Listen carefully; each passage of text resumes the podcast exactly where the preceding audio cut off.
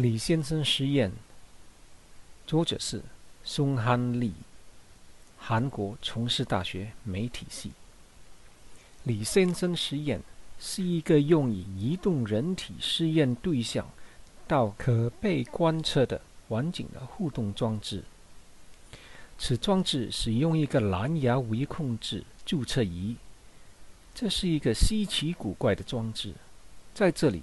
观众被邀请参与人体测验，把李先生从托的放置室移到一个数字化培养皿环境中，观众将会看到李先生实实在在的沉溺或者游泳。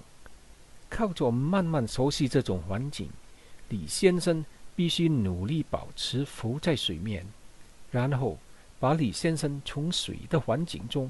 拉到培养皿的沙地中，可以看到李先生的那个新发掘的游泳技巧并无益处。然后李先生不得不去适应和战胜新的环境，要不然只能慢慢等死。在这件作品中，人类和其他的物种都被缩小到试验控制的环境里。人体测验。是谨慎的科学禁忌中的一个。正因为如此，人体测验成为构成科幻小说和电影中那些噩梦的材料。